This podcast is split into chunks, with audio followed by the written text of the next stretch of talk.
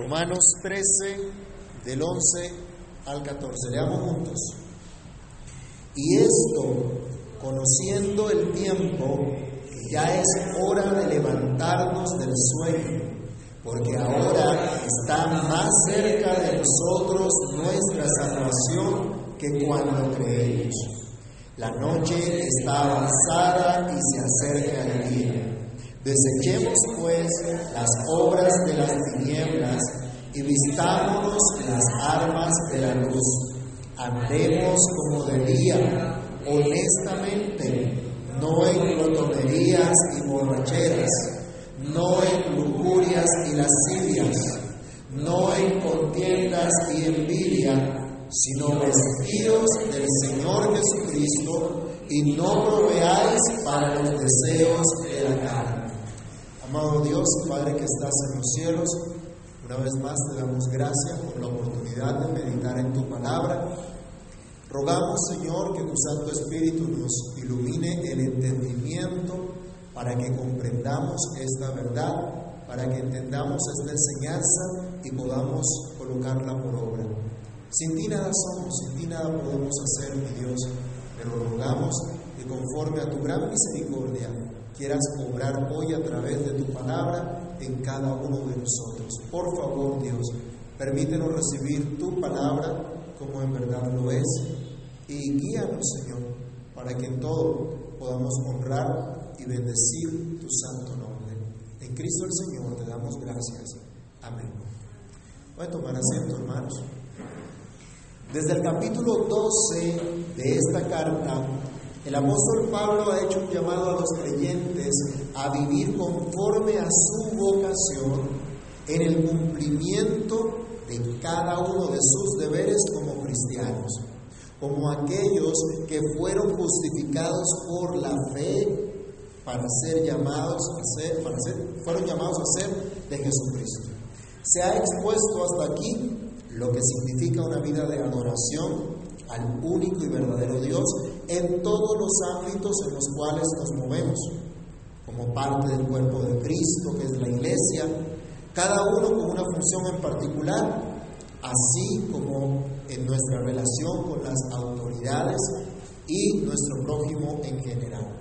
Nos acercamos entonces a la conclusión del capítulo 13, introducida de una manera muy hermosa en los versículos 11 y 12, usando términos que en toda la escritura nos ayudan a distinguir lo que es bueno de lo que es malo, para que conozcamos lo que es perfecto y lo que no lo es, lo que es moral y agradable a Dios de lo que no lo es. Es así como encontraremos en estos versículos el contraste de ideas de los términos luz y tinieblas. Quitarse las ropas de la noche o de las tinieblas para vestirse las armas de la luz. En todo esto vamos a encontrar un llamado vehemente del apóstol, y podemos decir que de Dios mismo, a que como iglesia empecemos a actuar como corresponde, conforme a nuestra vocación, conforme a nuestro llamado. ¿Cuándo? Ahora mismo. Hay un llamado urgente para la iglesia de este tiempo. Así como lo hubo para la iglesia de Roma en el primer siglo, a través del apóstol se nos dice a toda la iglesia en este día, hermanos, despierten. Y es mi oración al Señor que este mensaje sea grabado en cada corazón, en los corazones de los que escuchen o lean esta reflexión titulada Hermanos, despierten. En primer lugar, dedíquense a sus deberes. Regresemos a nuestro texto. Hoy solo vamos a meditar en el versículo 11. Leámoslo nuevamente. Y esto, conociendo el tiempo, que es ya hora de levantarnos del sueño, porque ahora está más cerca de nosotros nuestra salvación que cuando creímos. Este no es un texto aislado. Esta no es una idea aislada de lo que venía diciendo Pablo. No es que él estaba escribiendo y de pronto dijo, ¿sabe qué? Se me ocurre de pronto esta otra cosa. Tiene total relación con lo que hemos venido estudiando hasta este momento. De hecho, es la conclusión de lo que se ha venido diciendo hasta ahora. Los deberes que se expresaron en los versículos 1 al 10 de este capítulo es a lo que deben dedicarse los creyentes. Dios lo manda. Lo que ya estudiamos en los versículos 1 al 10 del capítulo 13, así como todo el capítulo 12, que señalaba también nuestros deberes como cristianos, lo que Dios nos manda, se nos dice, esta es la santa ley de Dios y la santa ley de Dios obliga al creyente que ama a Dios, lo obliga también a amar al prójimo y se nos ha enseñado que el amor es el cumplimiento de la ley. Recordemos lo último que habíamos estudiado, Romanos 13, versículos 9 y 10. Leámoslo todos. Porque no adulterarás, no matarás, no hurtarás, no dirás falso testimonio, no codiciarás y cualquier otro mandamiento en esta sentencia se resume. Amarás a tu prójimo como a ti mismo. El amor no hace mal al prójimo. Así que el cumplimiento de la ley es el amor. Ahora en el versículo 11 el apóstol nos está diciendo, y hagan esto. Es decir, lo que ya venía diciendo, lo que en versículos 1 al 10 se había dicho. Dedíquense a esto. Y la primera razón es que Dios lo manda. A veces en la casa tomando el pelo con los, con los niños, haz esto, haz aquello, ¿y por qué habría yo de hacer tal cosa? ¿Eh? Delante de Dios, ¿qué argumento tendríamos? Señor, ¿por qué habría yo de hacer tal cosa? ¿Será que le podemos decir eso a Dios?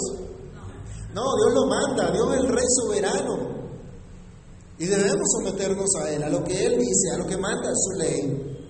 Pablo está diciendo, dedíquense a esto porque Dios lo manda. Ustedes lo saben muy bien. Ustedes lo conocen muy bien.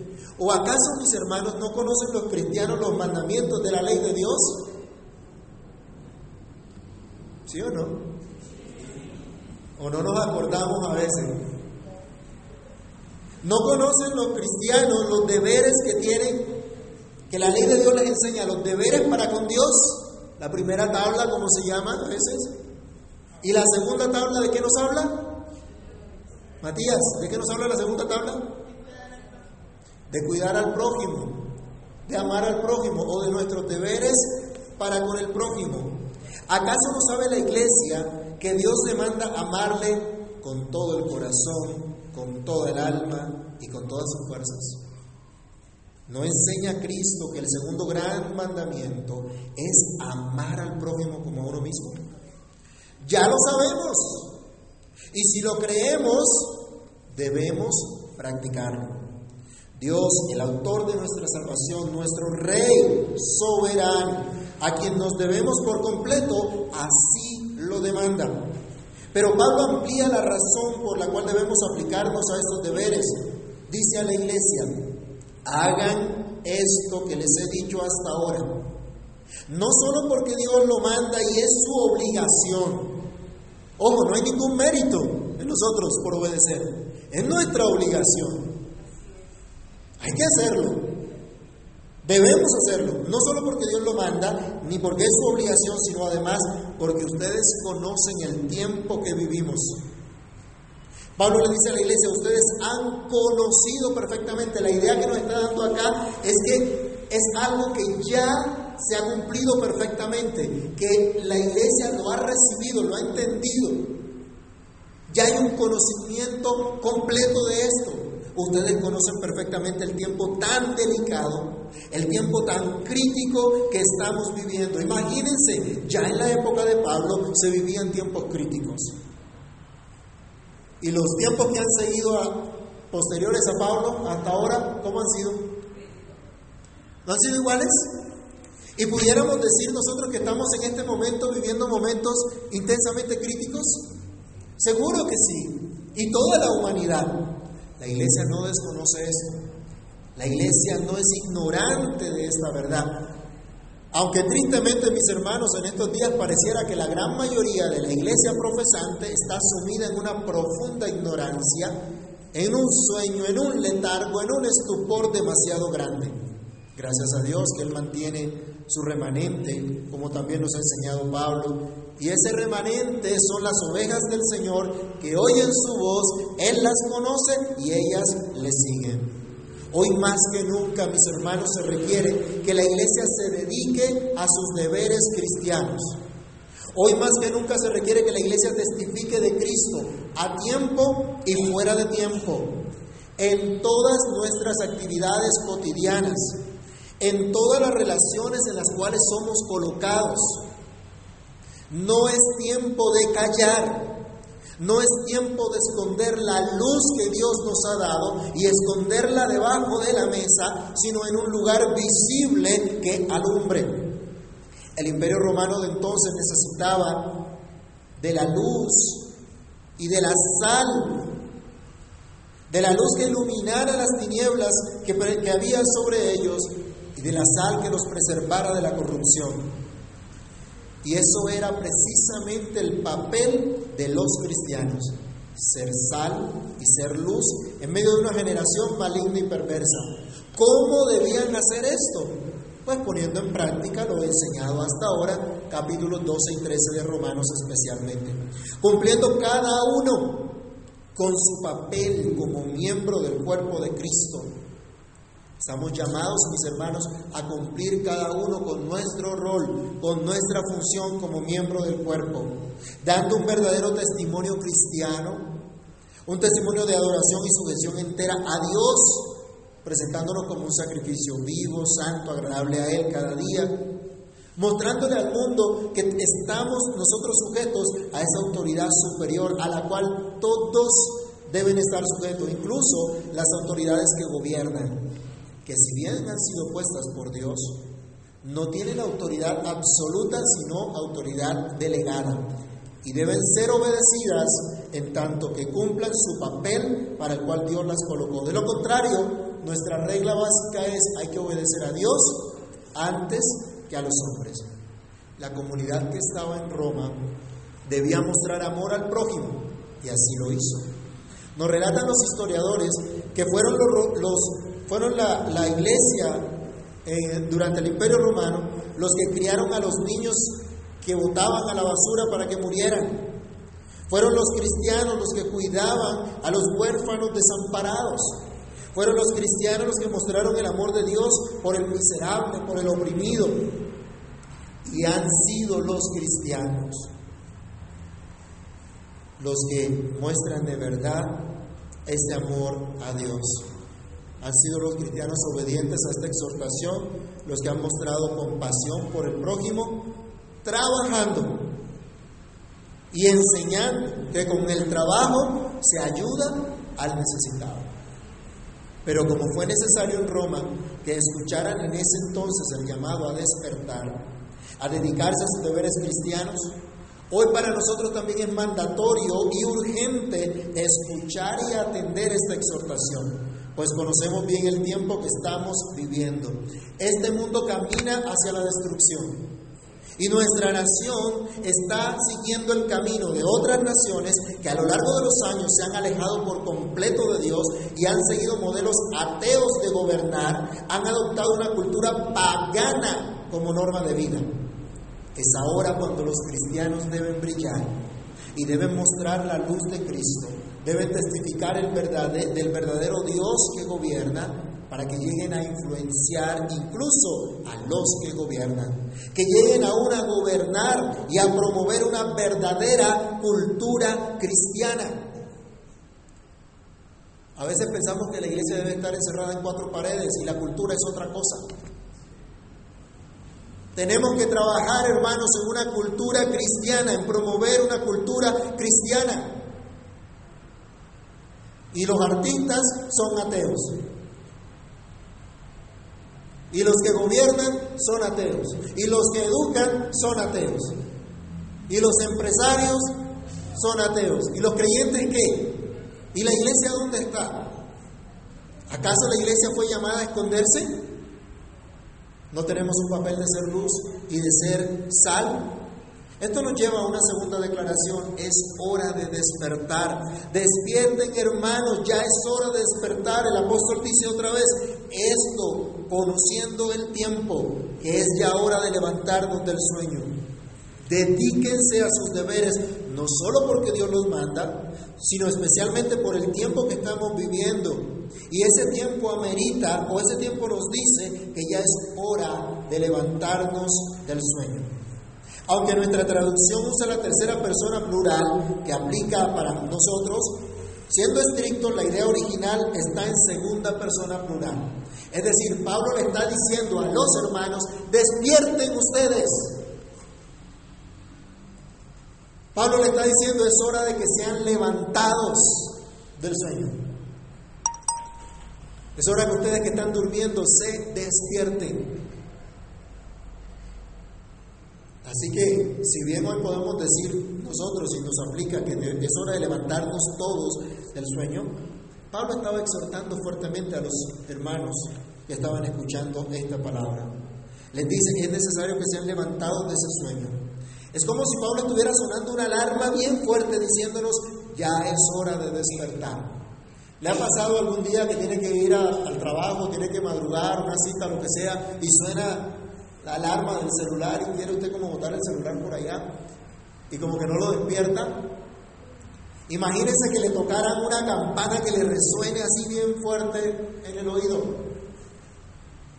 Salta uno de una vez. Pablo está haciendo una exhortación fuerte, hermanos, a ser despertados a ser despertados del sueño, del estupor, del letargo.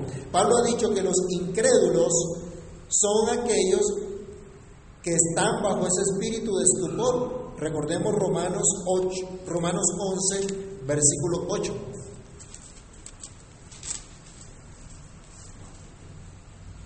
Romanos 11, 8.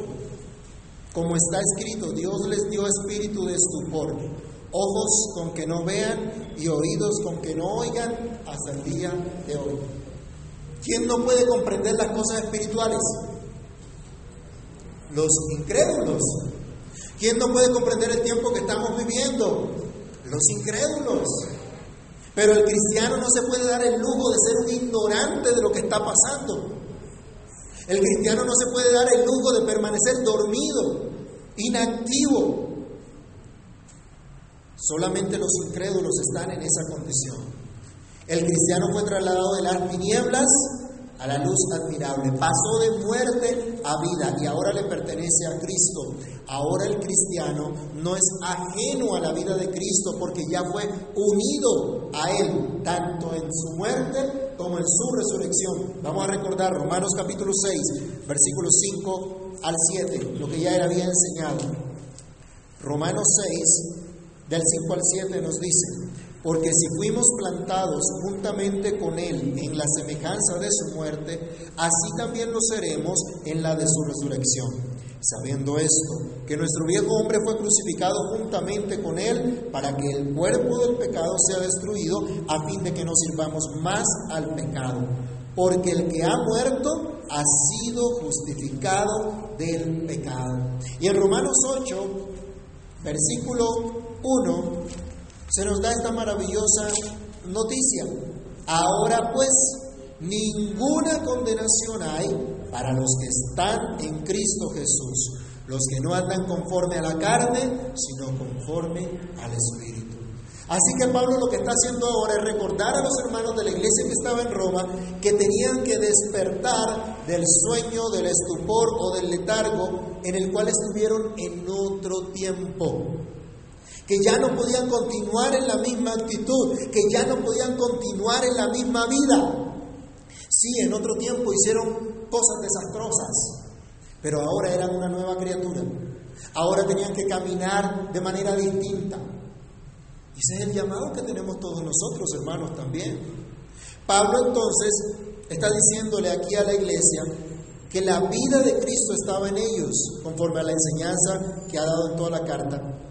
Así que ya no pueden vivir como antes, ya no pueden seguir ajenos a la vida de Dios, ya no pueden seguir ajenos a los mandamientos, a la santa ley de Dios. al reinado soberano del Señor. Ya no pueden ser ignorantes respecto a la voluntad de Dios, respecto a lo que es bueno, agradable y perfecto según Dios. Se entiende que el no creyente desconozca la voluntad de Dios, desconozca lo que es bueno, pero el creyente no.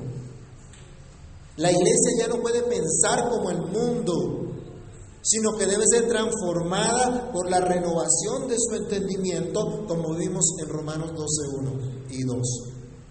Pero como les mencioné antes, vemos a nivel general una iglesia nominal dormida, que aunque dice Cristo me salvó, aunque canta, bautízame Señor con tu espíritu, aunque pide un avivamiento,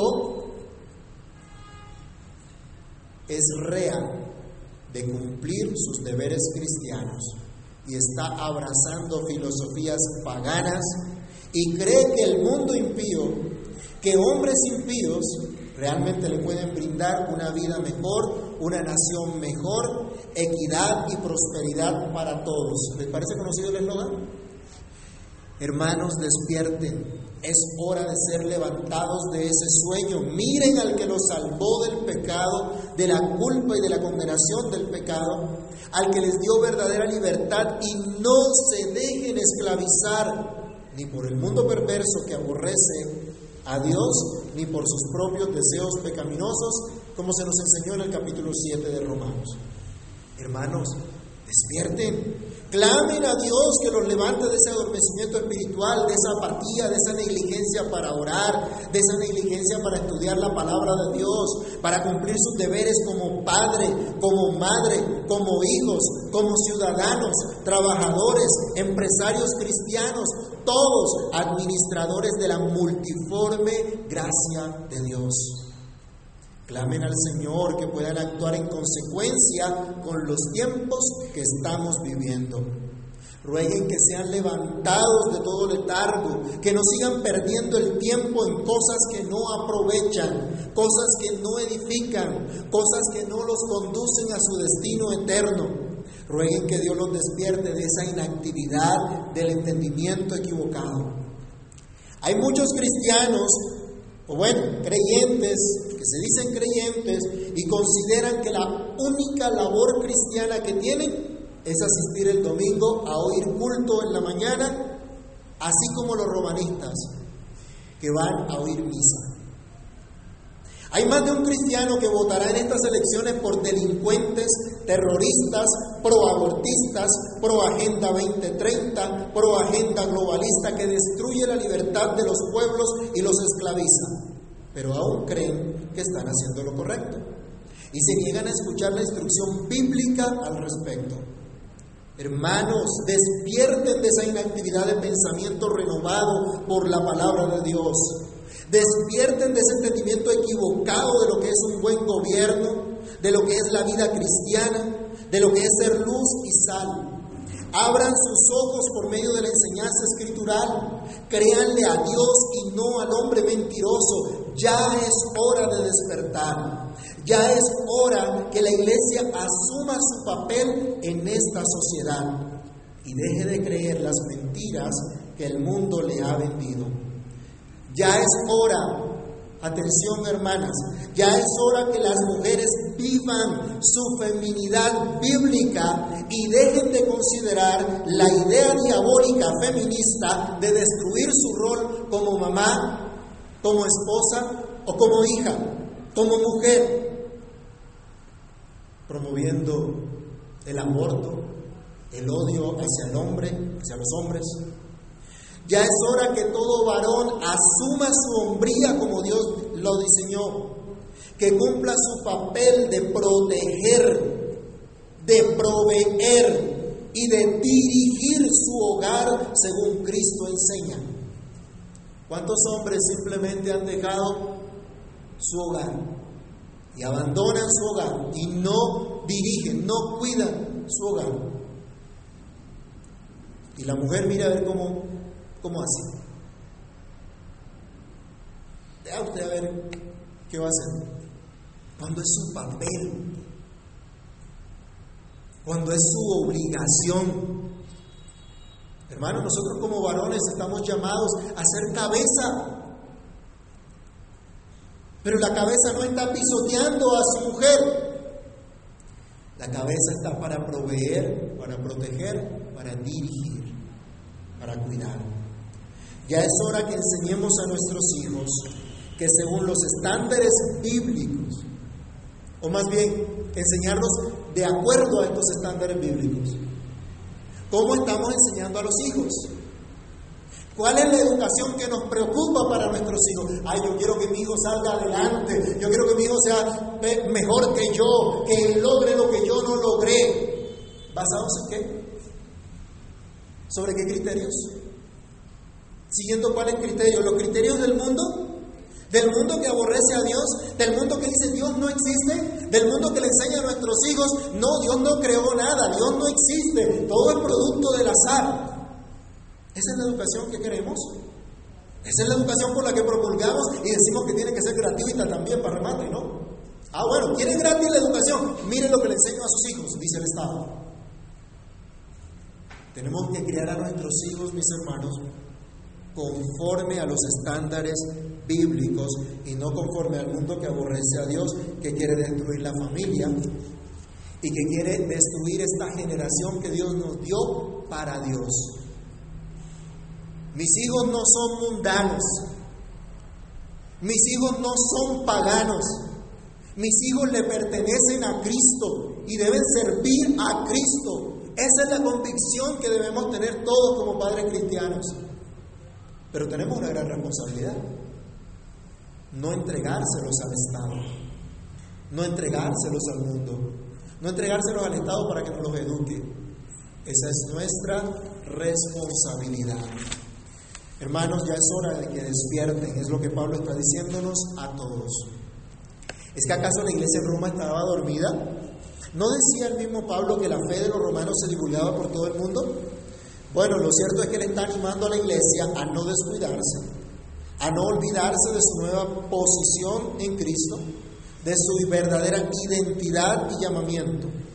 Siempre había la tentación de no hacer lo que Dios les mandó. Siempre estaría el maligno estorbando de una u otra forma, por lo tanto no estaba de más la exhortación. Además, la iglesia podía correr el peligro de volver al paganismo del cual el Señor lo rescató o abrazarlo y llegar a una mezcla, a un sincretismo religioso tal como el que se percibe hoy día en esa iglesia nominal. Hermanos, ya es hora que despierte en la exhortación ferviente y vehemente del apóstol Pablo para los cristianos de entonces, pero creo que también para nosotros hoy. En tercer lugar, la razón poderosa por la cual Pablo nos llama a despertar, vuelve en la última parte del versículo 11, esto conociendo el tiempo que ya es hora de levantarnos del sueño, porque ahora está más cerca de nosotros nuestra salvación que cuando creímos. Está más cerca nuestra salvación. Es nuestro deber como cristianos atender las exhortaciones que hemos estudiado en los capítulos 12, 13 de Romanos, en especial en estos tiempos críticos que estamos viviendo y porque tenemos la mirada en nuestra bendita esperanza. Ahora está más cerca nuestra salvación que cuando creímos. Hay una esperanza escatológica algunos creen que este mundo es vivir aquí y se acabó todo y se murió y se desapareció, se aniquiló y ya no hay más. Así que viva la vida y disfrute la vida es el cuento del mundo. Se nos olvida que estamos de paso, que este es un peregrinaje y nos espera una eternidad.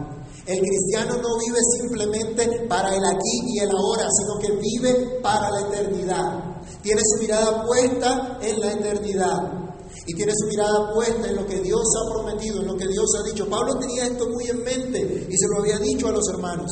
Pablo dice, está cerca la consumación de nuestra salvación.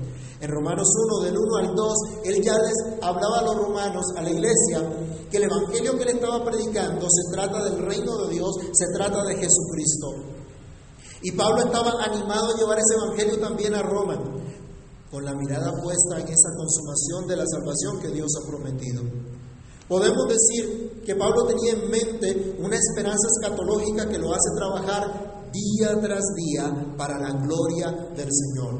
¿Por qué te levantas día a día a trabajar? ¿Por qué te esfuerzas día a día? ¿Por sacar a tus hijos adelante? ¿Por tener una familia bonita? ¿Por tener un bienestar económico? ¿Cuál es la razón que te motiva? Parece que a Pablo la razón que lo motivaba era esta esperanza gloriosa.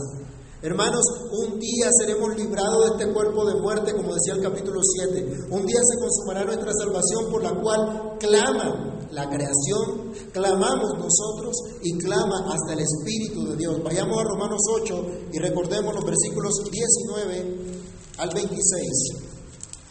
Romanos 8, 19 al 26. Porque el anhelo ardiente de la creación es el aguardar la manifestación de los hijos de Dios. Porque la creación fue sujetada a vanidad no por su propia voluntad, sino por causa del que la sujetó en esperanza porque también la creación misma será libertada de la esclavitud de corrupción a la libertad gloriosa de los hijos de Dios, porque sabemos que toda la creación gime a una y aún está con dolores de parto hasta ahora, y no solo ella, sino que también nosotros mismos, que tenemos las primicias del Espíritu, nosotros también gemimos dentro de nosotros mismos, esperando la adopción, la redención de nuestro cuerpo porque en esperanza fuimos salvos, pero la esperanza que se ve no es esperanza, porque lo que alguno ve hay que esperarlo. Pero si, lo si esperamos lo que no vemos, con paciencia lo aguardamos. Y de igual manera, el Espíritu nos ayuda en nuestra debilidad, pues ¿qué hemos de pedir como conviene? No lo sabemos, pero el Espíritu mismo intercede por nosotros con gemidos indecibles. Pablo tenía esta esperanza clara.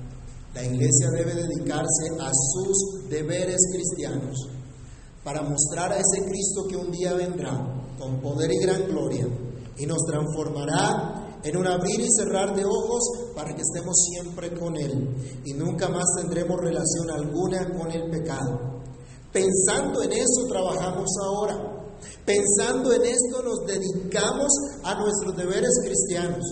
Pensando en esto servimos y adoramos a nuestro Dios porque estamos esperando la venida de nuestro Salvador. La iglesia no espera falsos mesías. No creamos en falsos mesías. No creamos en hombres corrompidos que nos prometen vida, amor y bienestar. Solo Cristo nos ha dado paz, Solo Cristo ya nos ha dado vida y verdadero bienestar. Y cuando venga en gloria, transformará nuestros cuerpos mortales corruptibles en cuerpos inmortales incorruptibles. Pablo mismo detalla esta verdad hablando a los Corintios, 1 Corintios 15, del 51 al 57. Y allí nos relata también que cuando esto que es corruptible se convierta en incorruptible, se dirá, sorbida es la muerte en victoria. Tendremos esa victoria gloriosa. Así que es urgente para la iglesia dedicarse a sus deberes mientras aguarda la venida del Señor y no caer en la insensatez de las vírgenes que no tenían aceite suficiente en sus lámparas mientras esperaban al esposo. Por favor, repasen en casa Mateo 25 del 1 al 11. Es urgente que seamos dirigentes en usar y multiplicar los talentos que Dios nos dio para su gloria y no ser como el siervo malo y negligente que enterró el talento y no lo puso a producir. Recuerden Mateo 25 del 14 al 28. Los burladores piensan que la venida del Señor se tarda o que es un mito o que se trata de una alegoría Ignora que para el Señor un día es como mil años y mil años como un día. El creyente sabe que desde la venida del Señor, cuando se hizo hombre y murió en la cruz por nosotros, desde ese momento vivimos los últimos tiempos y ahora se acerca ese día grande, manifiesto, en el cual el Señor ejecutará su juicio contra todos los impíos de la tierra Ahora está más cerca la venida del Señor que ese día cuando abrazamos la fe en nuestro Señor y Salvador Jesucristo. ¿Lo recuerdas, hermano? ¿Recuerdas ese día que de manera personal declaraste tu fe en Jesucristo, aunque hubieras sido criado en un hogar cristiano? Hace 28 años soy consciente que Cristo vino a mi vida y me ha conducido hasta ahora a pesar de mis rebeliones, pero no me ha dejado. Y sé que ahora está más cerca esa salvación que hace 28 años cuando me dio fe en Él y cuando pude decir creo en Jesucristo. Así que despierten hermanos, está más cerca nuestra salvación que cuando creímos. Estamos apresurando su venida. El apóstol Pedro, segunda de Pedro 3, del 11 al 13, vamos a leerlo por favor. Nos recuerda y nos habla en este sentido. Segunda de Pedro 3, 11 al 13, ¿qué dice?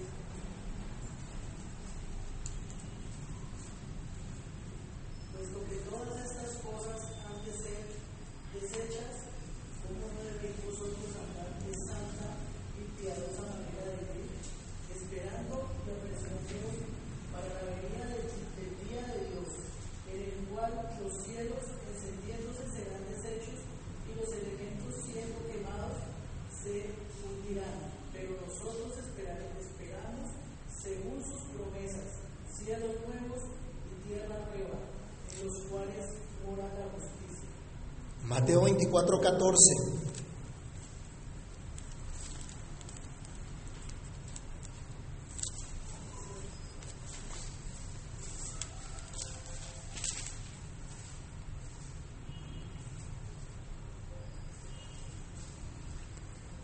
Será predicado este Evangelio del Reino en todo el mundo para testimonio a todas las naciones y entonces vendrá el fin. Estamos apresurando la venida del Señor. Esta espera no es una espera pasiva, sino activa. No es una espera dentro de cuatro paredes. Es una espera dedicados a nuestros deberes cristianos. Una espera anunciando las virtudes del que nos llamó de las tinieblas a su luz admirable. Es una espera haciendo lo que nos es mandado respetar a las autoridades, entendiendo su papel y el nuestro, testificando del verdadero amor cristiano al prójimo, pagando nuestras deudas, no siendo mala paga, no dañando al prójimo, sino procurando su verdadero bienestar. En todo esto, predicando el arrepentimiento y la fe en Jesucristo. Hermanos, despierten. Ya es hora de levantarse del sueño ya Cristo ha resplandecido en sus vidas, ya el Señor les ha mostrado lo que es bueno y lo que pide de ustedes. No sabemos cuánto tiempo más nos quede, pero hasta el último día debemos trabajar arduamente dedicándonos a nuestros deberes con la mirada puesta en el Señor que un día vendrá en gloria y entonces será consumada nuestra salvación.